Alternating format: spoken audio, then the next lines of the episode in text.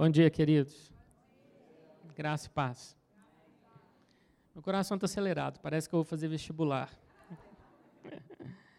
Queridos, é uma alegria estar de volta. Em primeiro lugar, eu quero agradecer as orações de vocês. Eu sei que meu nome tem sido projetado aqui, junto com os nomes de outros irmãos, todos os domingos, e vocês têm estendido as mãos em direção a esse slide, têm orado pela vida de todos, inclusive pela minha. Agradeço também a toda a Igreja Casa que levantou um clamor pela minha vida. Eu tenho tido notícia, os irmãos me telefonam, me mandam um WhatsApp. Eu gostaria de ter tido condições de receber todos que desejaram me visitar nesse ano, mas não tive como. Mas eu agradeço, queridos, o carinho, o amor de vocês e principalmente a intercessão de vocês a meu favor e a favor da minha saúde. Agradeço também aqui na pessoa do pastor Marley, todo o presbitério que esteve presente ao meu lado durante esse ano em visitas, em aconselhamentos, em palavras, palavras de encorajamento.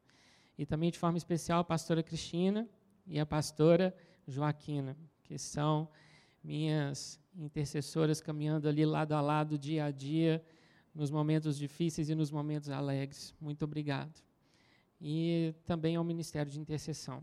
Eu sei que nós temos aqui irmãs preciosas que toda segunda-feira à tarde dobram os joelhos a favor da nossa igreja e eu sei também que elas têm intercedido por mim. Queridos, eu estou de pé porque vocês estão de joelhos pela minha vida. E esse não foi um ano muito fácil, esse foi um ano, na verdade, muito desafiador. Foi um ano em que eu abri mão de toda a minha agenda ministerial, um ano em que eu passei praticamente a maior parte do tempo dentro de casa. E se por um lado, queridos, eu tive muito poucas condições de caminhar, de me movimentar, por outro, Deus tem transbordado e falado verdades muito preciosas ao meu coração, que talvez eu não receberia se não fosse por este tempo total de dedicação. Em agosto do ano passado, eu vinha sentindo muitas dores e meu reumatologista achou por bem fazer radiografias dos meus quadris, que era o que mais me incomodava, e ficou constatado ali que as cartilagens da cabeça do fêmur, tanto direito quanto esquerdo, haviam acabado. E o fêmur ele encosta na bacia sem nenhum sistema de amortecimento, gerando muitas dores. E por causa disso eu fui fui parando. Cheguei no fim do ano, para cada dia que eu pregava, que eu ministrava, eu ficava dois dias de repouso, dois dias de cama. E no início do ano eu decidi, depois de orar e também depois de chorar um bocado, é, cancelar minha agenda ministerial para todo o ano de 2017. Tinha compromissos marcados até o mês de novembro e foi bem difícil fazer isso. E eu vi, queridos, durante todo esse ano, durante todos esses meses, o Senhor trazendo ao meu coração verdades espirituais muito profundas. Não só a convicção do meu milagre, eu creio na minha cura, mas também um derramado do Espírito Santo de uma forma que eu nunca conheci. Ah, a gente vai vivendo a vida cristã, vai tendo comunhão com Deus, vai né, se envolvendo com as coisas da igreja, e tem hora que Deus dá uma parada na gente para a gente poder se voltar para Ele com mais profundidade. E esse ano eu experimentei isso eu vivi isso de uma forma muito, muito assim, real.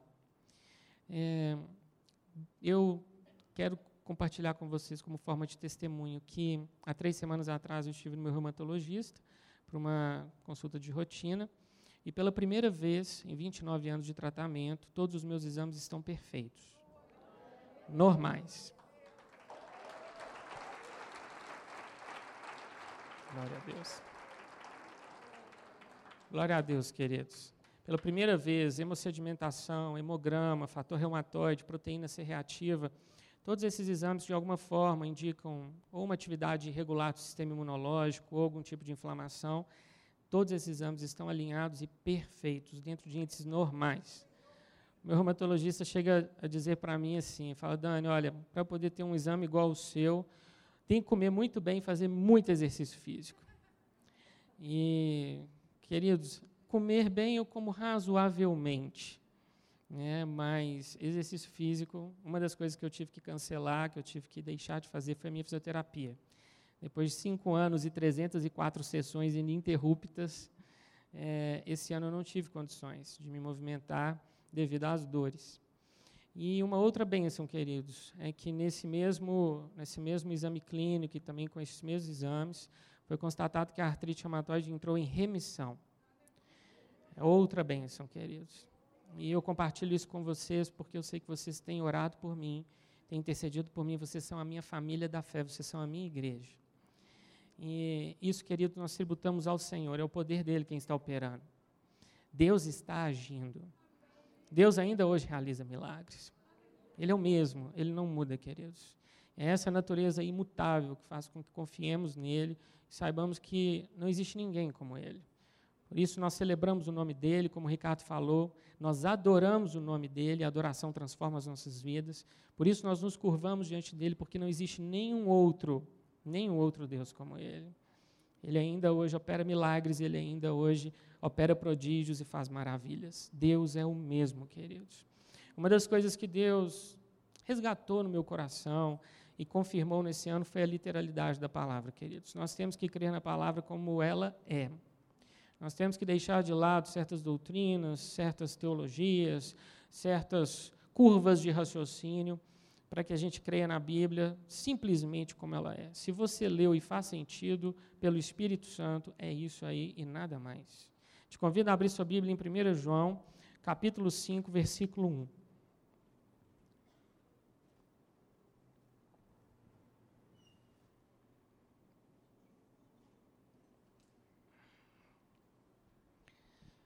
Capítulo 5, 1 João, verso 1. Uma das características mais peculiares dos escritos de João é que ele foi o último dos apóstolos a escrever, foi ele que encerrou o cânon dos 27 livros do Novo Testamento, com Apocalipse, em torno do ano 95. E as três epístolas que ele escreveu junto com o Evangelho provavelmente foram produzidas em torno dos anos 85 a 90. Enquanto o apóstolo Paulo trata de questões doutrinárias muito sérias e traz para essas questões sempre exceções, porque ele trata sempre do comportamento na igreja, da moral na igreja, do casamento, de criação, essas coisas, o apóstolo João, as coisas são preto no branco, não existe exceção. É o que é e ponto final. Capítulo 5, verso 1. Todo aquele que crê que Jesus é o Cristo é nascido de Deus. Queridos, vocês creem que Jesus é o Cristo nascido de Deus? Versículo 4: Porque todo que é nascido de Deus vence o mundo. Vence o mundo. E essa é a vitória que vence o mundo, a nossa fé. Quem é o que vence o mundo, senão aquele que crê ser Jesus, o Filho de Deus?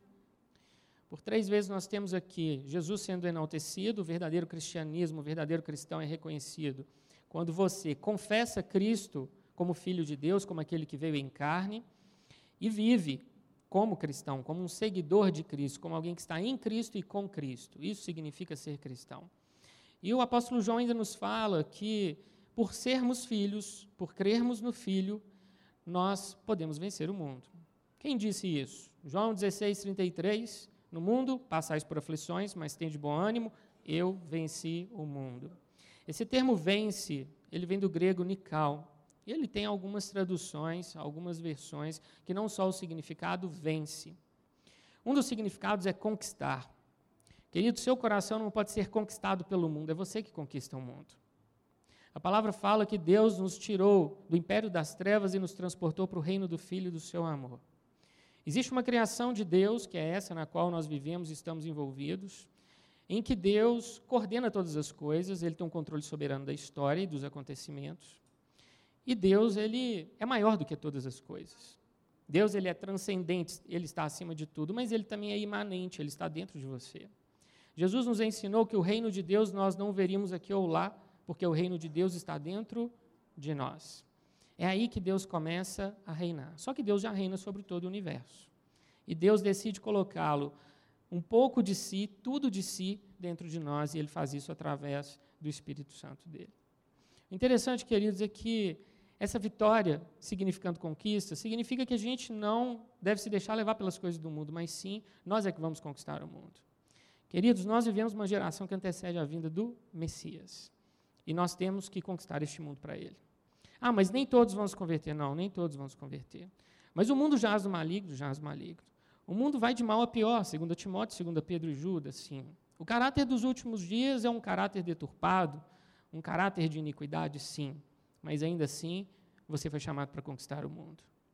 Querido, se Lutero lá atrás, no século XVI, e Felipe Melanchthon ficassem achando que a Idade Média era tudo, e que aquele domínio do catolicismo romano era tudo que se poderia viver, eles nunca teriam feito nada. O sistema educacional alemão foi revolucionado por esses dois homens. Hoje nós vivemos no sistema educacional ocidental consequências daquilo que eles fizeram há 500 anos atrás. Nós sempre temos que entender que Deus nos colocou na atual geração com um propósito. Paulo se via assim, Pedro se via assim. Nós também precisamos nos ver. Deus tem um propósito para nós. E Ele tem nos chamado, queridos, para que nós possamos conquistar o mundo. Existem vidas sedentas por aquilo que nós temos, e o que nós temos é maior do que todas as coisas. Um outro significado para essa expressão é superioridade. A palavra fala que é, nós somos superiores ao mundo. Nós somos maiores que o mundo. Maior é o que está em nós do que o que está no mundo. Querido, nós não precisamos temer. Nós não precisamos temer. Uma das coisas que eu mais vivi esse ano não foi nem tanto só a intensidade da dor, mas também a, a, a luta espiritual, batalhas espirituais. No início do ano, queridos, eu comecei a ter conversas com Deus que eu nunca tive. Tem no livro de Salmos algumas expressões que a gente tem que ser corajoso para poder dizer, como por exemplo, o salmista diz: Levanta-te, Senhor. Você consegue se imaginar pedindo para Deus? Deus, se movimenta. Sai desse trono aí, olha para mim. O que, que o Senhor vai fazer por mim? Senhor, eu estou sofrendo. Levanta-te. Em palavras do tipo: socorre-me. Um dos salmos mais tristes do Saltério, escrito por Etan, o israelita, ele diz: Senhor, do que vai adiantar se eu estiver morto, baixar a cova? Como eu vou te glorificar? Eu fiz perguntas assim para Deus, queridos. Esse ano, queridos, eu pensei em desistir. Elias, Jeremias, Moisés e Jó fizeram orações a Deus pedindo para morrer. Eu orei assim esse ano.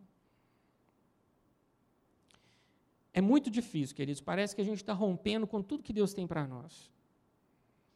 E tem orações que Deus não responde, graças a Deus. queridos, tem coisas que nós suportamos que são como Paulo diz. Nós vivemos a ponto de desesperar da própria vida. Esse ano, pela primeira vez, eu conheci desespero. E eu comecei a perguntar para Deus: Senhor, o que é que eu tenho que fazer? Que eu acho que eu já fiz tudo.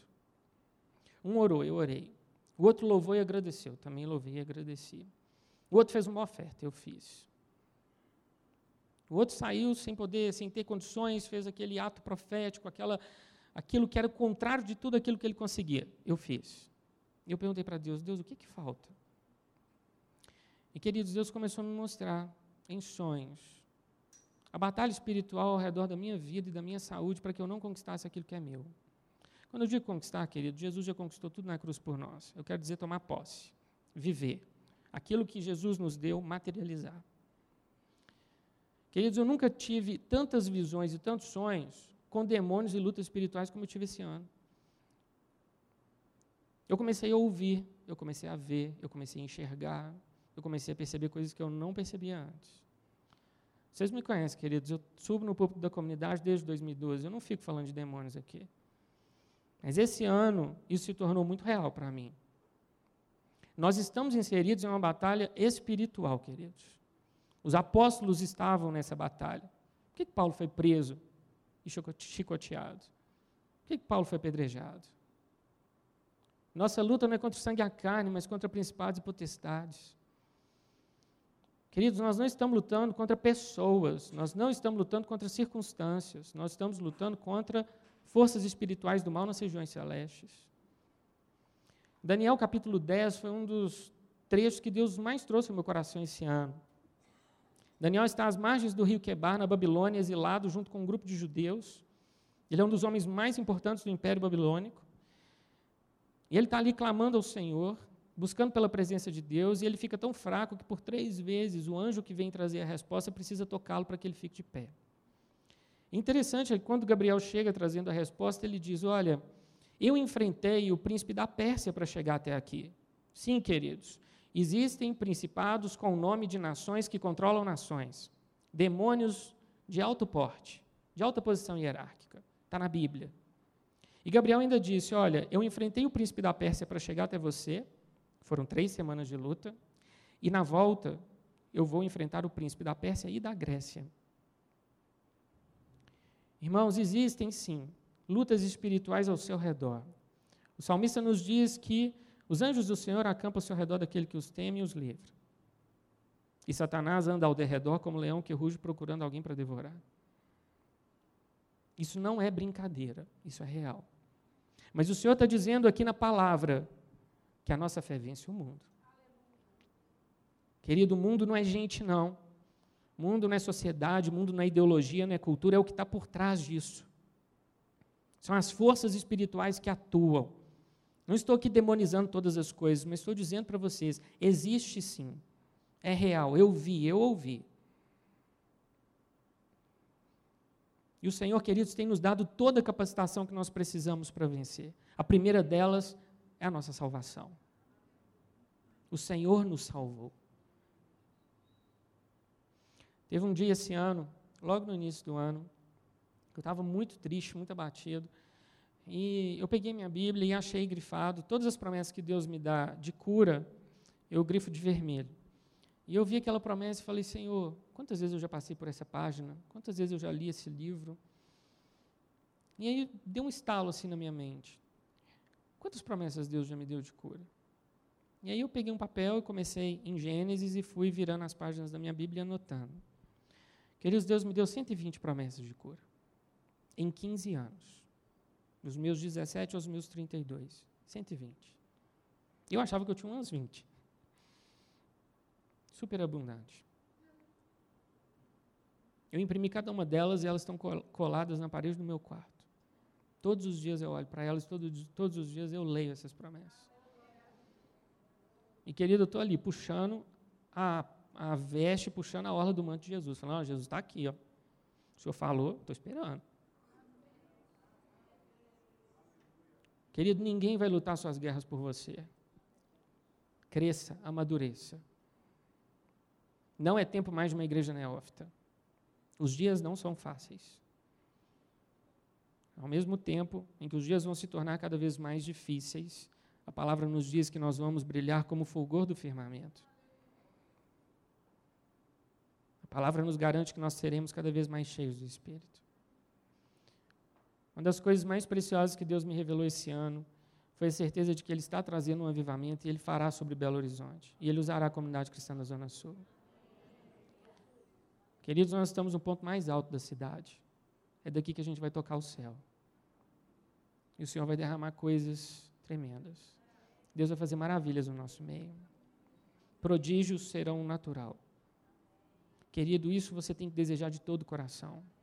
Mas o Senhor também me mostrou que Ele vai nos tratar antes de derramar desse poder e dessa unção. Existem corações que precisam se quebrantar. Existem vidas que precisam se consertar. E o santo e o profano não se misturam. Nós precisamos nos consagrar ao Senhor. Querido, se está difícil para quem está no mundo, para nós é ainda mais desafiador, porque nós enxergamos, nós temos olhos espirituais. Mas se o mundo não tem armas para lutar, nós temos. Essa, esse é o ponto. Existe uma armadura completa com a qual o Senhor nos revestiu. Não tem nenhuma peça faltando nessa armadura. Existe um capacete, um peitoral, um cinto, uma espada, uma sandália. E essa armadura é sua. Ela é sua, querido. Se aproprie disso. Use da autoridade que você tem. Querido, quando o crente ora, o céu se abre e o inferno estremece. Tem que ser assim, onde você coloca a planta dos seus pés.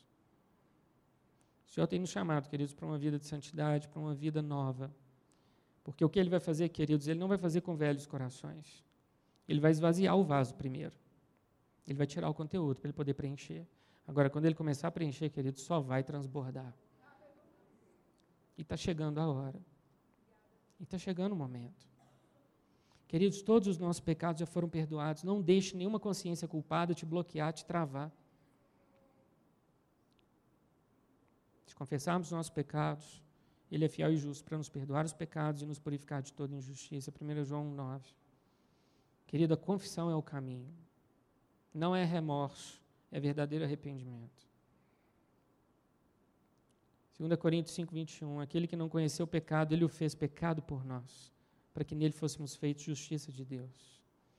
Ele se fez pecado por nós. Queridos, nós estamos falando de um Salvador justo e santo, tomando sobre si todas as suas iniquidades. Quem cobre as suas transgressões jamais prosperará, mas o que as confessa e deixa alcançará misericórdia. Querido, você quer entrar em 2018 como? Do mesmo jeito que você está terminando 2017? Quem aqui pode levantar a mão e dizer que esse ano foi fácil? Estou vendo ninguém levantando a mão. Foi desafiador, queridos. 2018 eu creio que vai ser um ano de bênção, um ano de felicidade, um ano de renovo. Agora, queridos, a gente precisa entrar nesse ano não cobrindo mais os nossos pecados, mas entregando todos eles aos pés da cruz. O que encobre as suas transgressões jamais prosperará. Queridos, quantos perderam emprego nesse ano? Quantas pessoas passaram por dificuldades esse ano? Querido, é tempo de reavaliação, sim. Não estou dizendo que pecado está ligado a desemprego, não, queridos. Estou dizendo é que nós precisamos de nos avaliar, parar e colocar nossa vida no altar do Senhor. E se tiver alguma coisa encoberta, que seja depositada aos pés da cruz. É tempo de arrependimento. Tortuoso é o caminho do homem carregado de culpa, mas reto o proceder do honesto. Um dia eu estava conversando com uma irmã e ela falando do marido dela, me dizendo que existe uma dificuldade muito grande dela, dela ter uma vida a dois saudável, justamente por causa dos pecados que o marido dela carregava e ele não se arrependia. De vez em quando vinha um choro, de vez em quando vinha um pedido de perdão, mas ele sempre voltava para o mesmo caminho. Tortuoso é o caminho do homem carregado de culpa. Querido, a gente não tem como prosperar com uma consciência culpada. E o mesmo sacrifício na cruz que perdoou os seus pecados também te livrou da culpa. Você não tem mais que levar culpa no seu coração. Querido, Jesus é a razão de nós estarmos aqui. Ele nos salvou, ele nos perdoou e ele nos curou.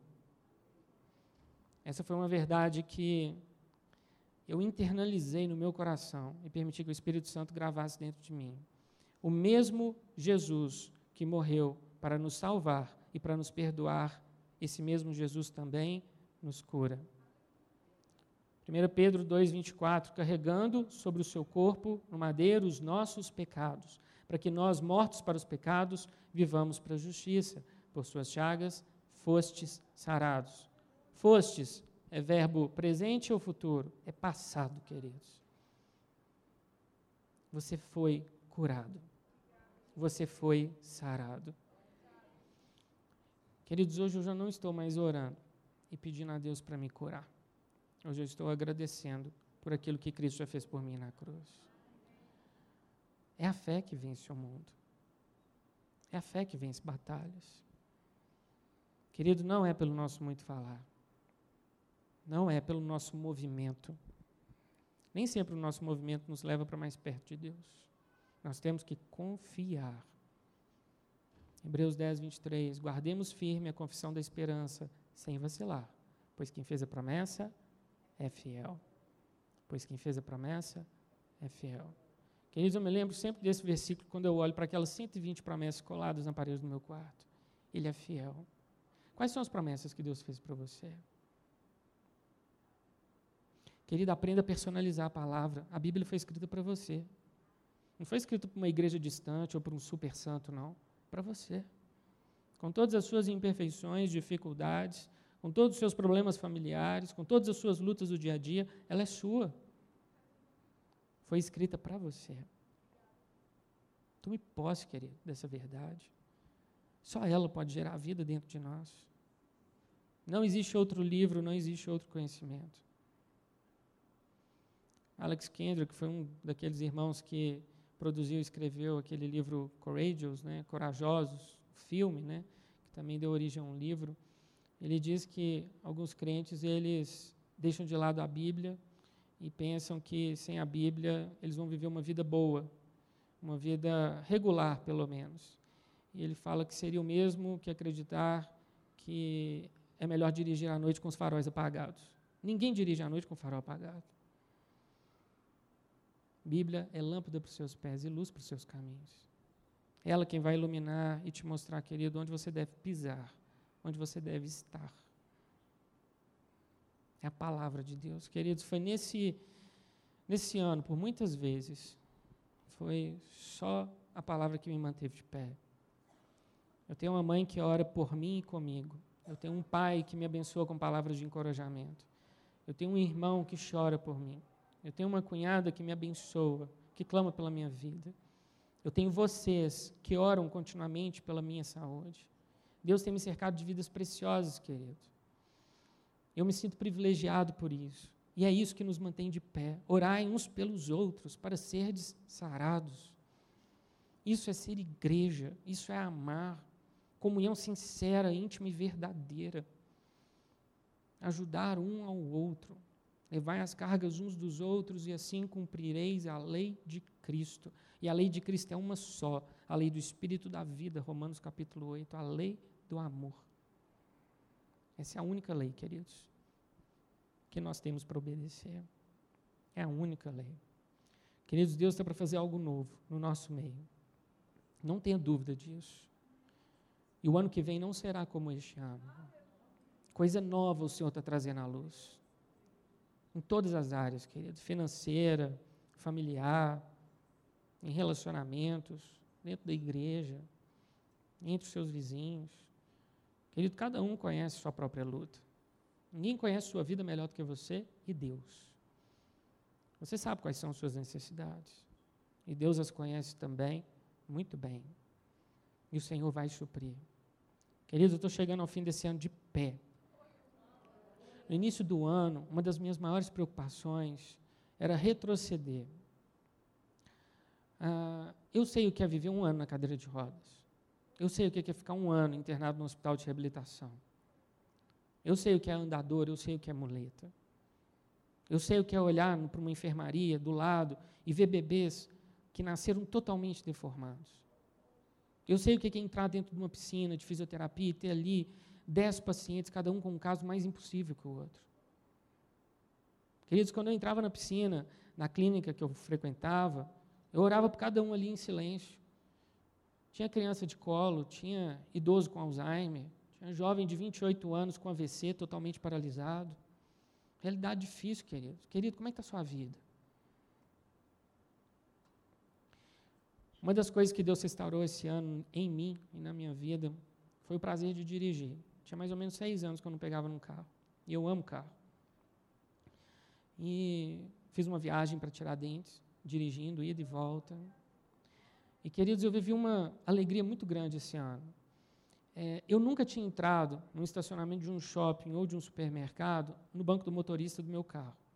Eu sempre entrava no banco do carona. Por um detalhe, a máquina do ticket, que abre e cancela. Era muito difícil conseguir pegar o ticket, causa de dor. Esse ano, queridos, pela primeira vez, eu entrei no estacionamento do Verde Mar do banco do motorista do meu carro. Eu peguei o ticket na, na entrada e inseri na saída. Queridos, eu fiquei uma semana feliz porque eu consegui fazer isso. Qual é a sua dificuldade? Querido, Deus é Deus impossível. Ele faz todas as coisas. Ele faz todas as coisas. E o Espírito Santo está aqui nesse, nessa manhã, querido, nesse templo. Querido, o Senhor pode fazer por você tudo que você precisa. E Ele vai fazer, basta crer. A vitória que vence o mundo é a nossa fé. A razão de ser da nossa vida é uma só, Jesus Cristo.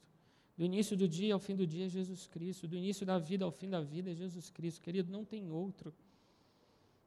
E é Ele quem vai operar em você, é Ele quem vai fazer. E querido, lembre, está tudo consumado. Tudo consumado. Hoje, um dos meus maiores desafios é a escada da minha casa. Eu tenho que descer dois lances de escada para chegar na garagem. E hoje eu preciso de ajuda. Degraus e escadas são um desafio para mim. Querido, não serão mais, porque eu tenho promessas. Querido, qual é a sua dificuldade? Quais são as promessas que Deus já te fez? Quais são as palavras sobre as quais você caminha? Quais são os versículos que te animam e que sempre voltam à sua mente nos momentos mais difíceis? Queridos, os impossíveis dos homens são possíveis para Deus. O Jesus que falou isso, ele continua vivo e continua operando. Ele não mudou, não.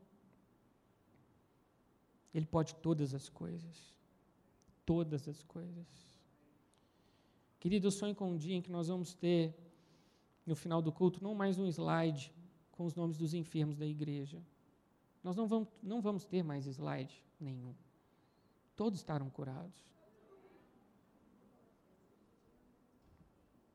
Famílias restauradas, querido. Casamentos renovados. Relacionamento de pai e filho, mãe e filho, totalmente vivificado.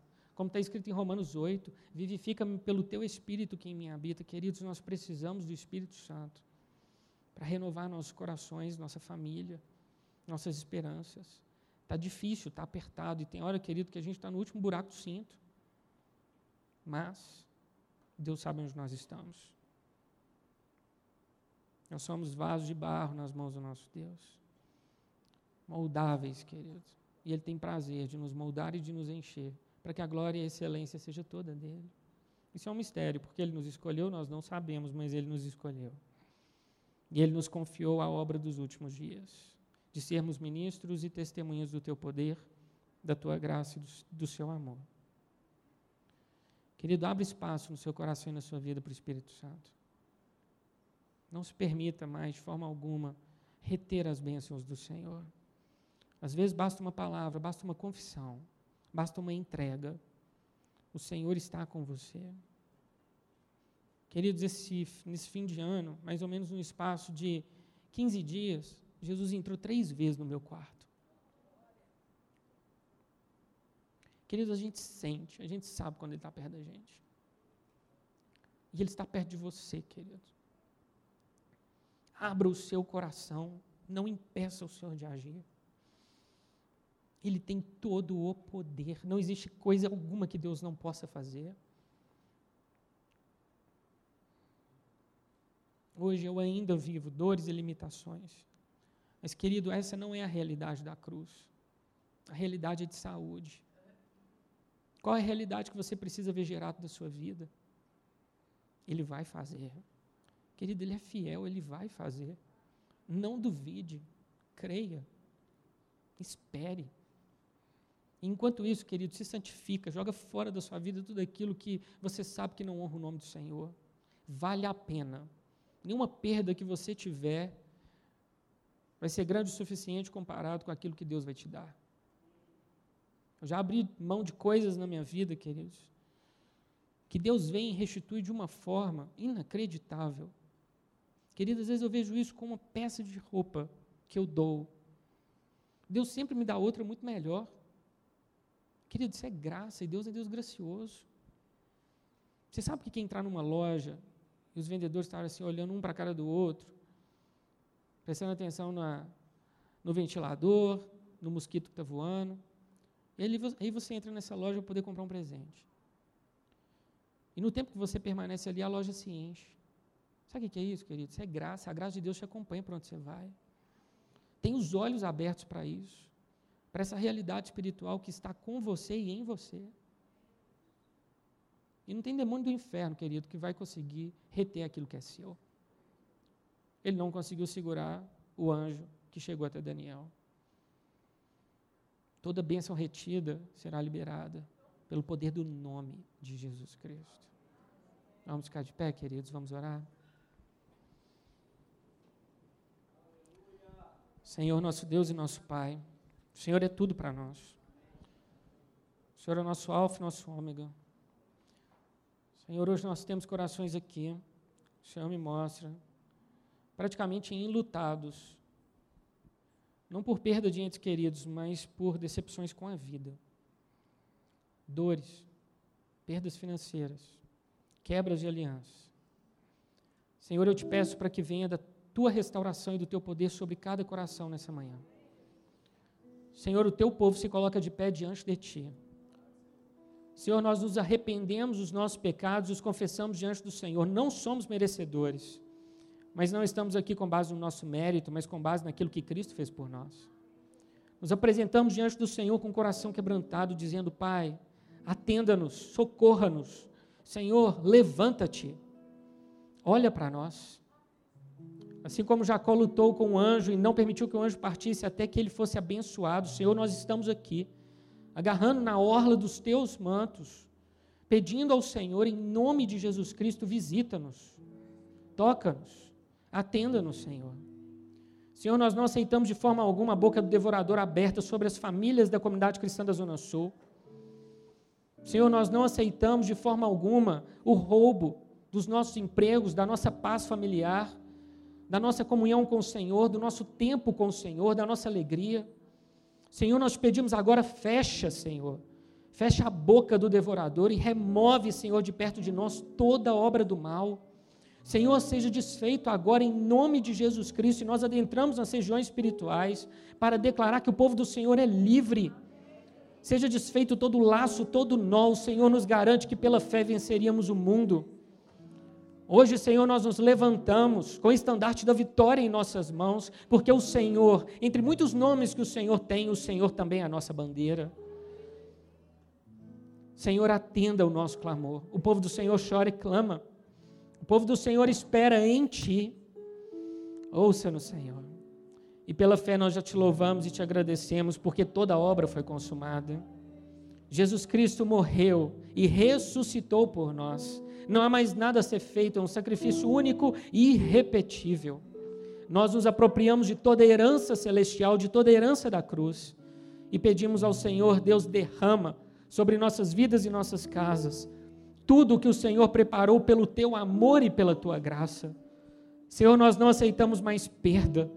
Nós queremos que 2017 se encerre com os nossos corações alegres, porque 2018 chega com uma esperança renovada com a certeza de que o Senhor nos abençoará. Enquanto o mundo caminha de mal a pior, o Senhor nos fará brilhar como luzeiros nessa geração, resplandecentes. Deus, o Senhor não brinca com a tua glória, e o Senhor escolheu refletir a tua glória em nós. Que possamos, Senhor, refleti-la diante dos homens, diante de todos. Vivifica-nos, Senhor. Anima-nos, Senhor. Fortalece o coração cansado, Pai. Seca as lágrimas daquele que não para de chorar em nome de Jesus Cristo, Senhor, nós te pedimos por cura física, te pedimos por restauração emocional. Senhor, a tua igreja se coloca diante de ti com as mãos voltadas para o Senhor, esperando, porque do Senhor vem o alimento e a provisão. A palavra nos fala, Deus, que o Senhor alimenta os animais do campo, que dirá nós? Somos muito mais preciosos aos teus olhos. Senhor, obrigado. Obrigado, Senhor. Obrigado por Cristo. Obrigado pela tua palavra. Obrigado pelas tuas promessas. E obrigado pelo cumprimento de cada uma delas. Em nome de Jesus Cristo. Amém, Senhor.